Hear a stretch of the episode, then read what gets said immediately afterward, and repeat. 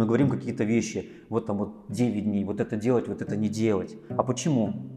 Почему это так? Мало ли кто что говорит, вот там в какую-нибудь передачу вообще другую вещь говорили. На основании чего мы вообще делаем утверждение, что нужно делать так, что так правильно, что является источником знаний. Да? Закономерный же вопрос. На самом деле это вопрос, который в целом мы должны задать себе в отношении того, как мы описываем мир. Почему мы считаем, что мир такой?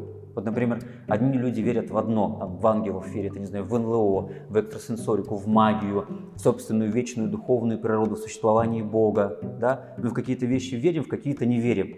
Какие-то принимаем, какие-то отрицаем. Почему? Почему мы этот выбор совершаем? Это вообще наш выбор или нет?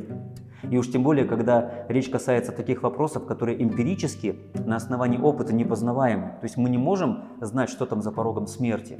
Да, есть какой-то процент людей, которые возвращались, там околосмертные переживания, да, которые исследуют, систематизируют, пытаются какую-то систему создать, но ведь они возвращаются там ну, 3-5 минут. А что там за порогом? Там дальше что-то есть? Получается, это вопрос чистой веры.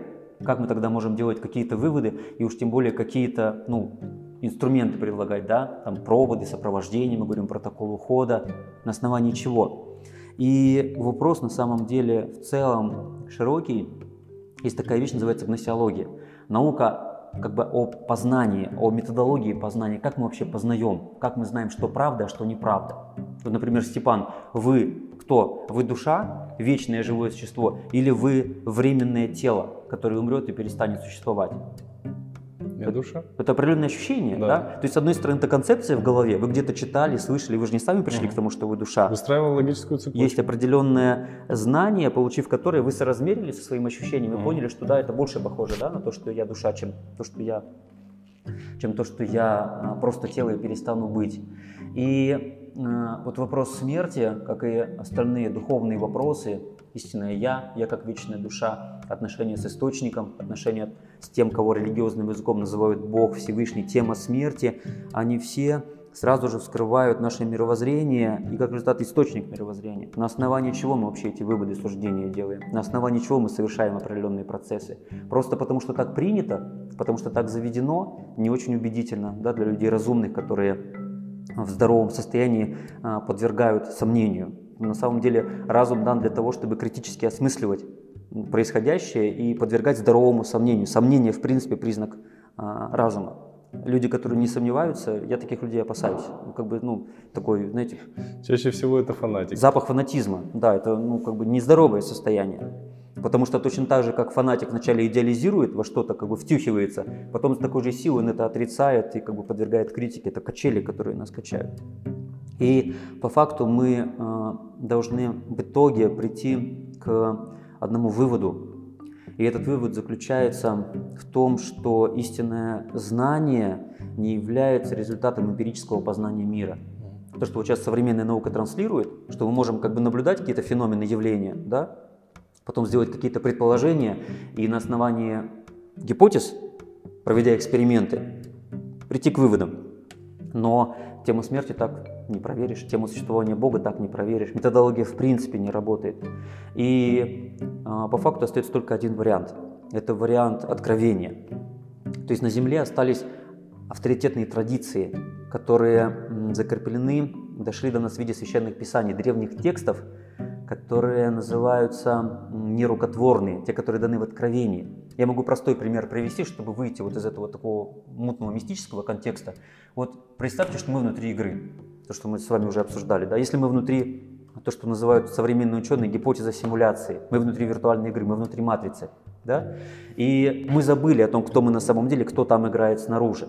Просто как аксиому принимаем эту вещь. И звучит вопрос, а как нам, находясь здесь внутри этой игры, мы как персонажи, Евгений, Степан, как мы можем узнать, что там за пределами игры на самом деле происходит? Каким образом? Есть какие-то способы? Получается, мы пытаемся Физически нет. то, что происходит там, естественным образом интерпретируем в рамках этого опыта здесь, заведомо ограничен, может мы там, не знаю, какие-нибудь осьминоги или еще кто-то, да? нет же никаких гарантий. А как достоверно узнать, что происходит там? Есть только один способ. Должен быть кто-то, кто в сознании одновременно и там, и здесь. И он, находясь сознании там, передает информацию нам сюда. То есть он является проводником, да, тот, через, тот, кого называли пророки, тот, через кого мы познаем реальность. Только так. Называется неисходящий путь познания, в отличие от восходящего. Потому что восходящий путь э, познания, эмпирический, научный, он в принципе ограничен. И самое проблемное в том, что восходящий путь, он не дает ответ на вопрос, э, зачем, в чем предназначение. Он отвечает только на вопрос, почему, как это работает. И получается, есть откровение, кто-то нам дает, да, это любое откровение зарождает традицию, систему знания, религию. Изначально это живое знание, потом уже там есть свои трудности, свои аспекты, связанные вот с тем, что оно обрастает этой обрядовостью, да, жизнь уходит из него, просто некоторые костные а, формы остаются. И получается вопрос смерти – это вопрос, который в принципе подознаваем методологически только через откровение. И мы смотрим разные традиции и находим писания, которые описывают тему смерти. Бардота Дол, тибетская книга мертвых, египетская книга смерти, славянская книга плачей, ведическая книга смерти Города Пурана. Мы видим эти тексты, которые описывают, что происходит с человеком в момент смерти, какие посмертные стадии он проживает, какие механизмы работают, да, как происходит эта трансформация, перерождение. Конечно же, мы здесь сразу же спотыкаемся об этот догматизм христианский, о единстве воплощения, чисто догматическая вещь, которую просто там на Пятом Вселенском соборе проголосовали. Оказывается, более рациональное объяснение – это понимание того, что мы живем не одну жизнь, да, сразу кому-то стало неинтересно, потому что споткнулись здесь, а я верю, что мы одну жизнь живем. И когда мы эти писания, когда мы эти традиции можем проанализировать, посмотреть, можем найти общий знаменатель. Не просто абсолютизировать какое-то одно писание, а понаблюдать и увидеть, что есть некоторый общий знаменатель, который перекликается с разными традициями, с разными описаниями, и именно этот знаменатель взять, как разумные люди, ну, в работу, в процесс.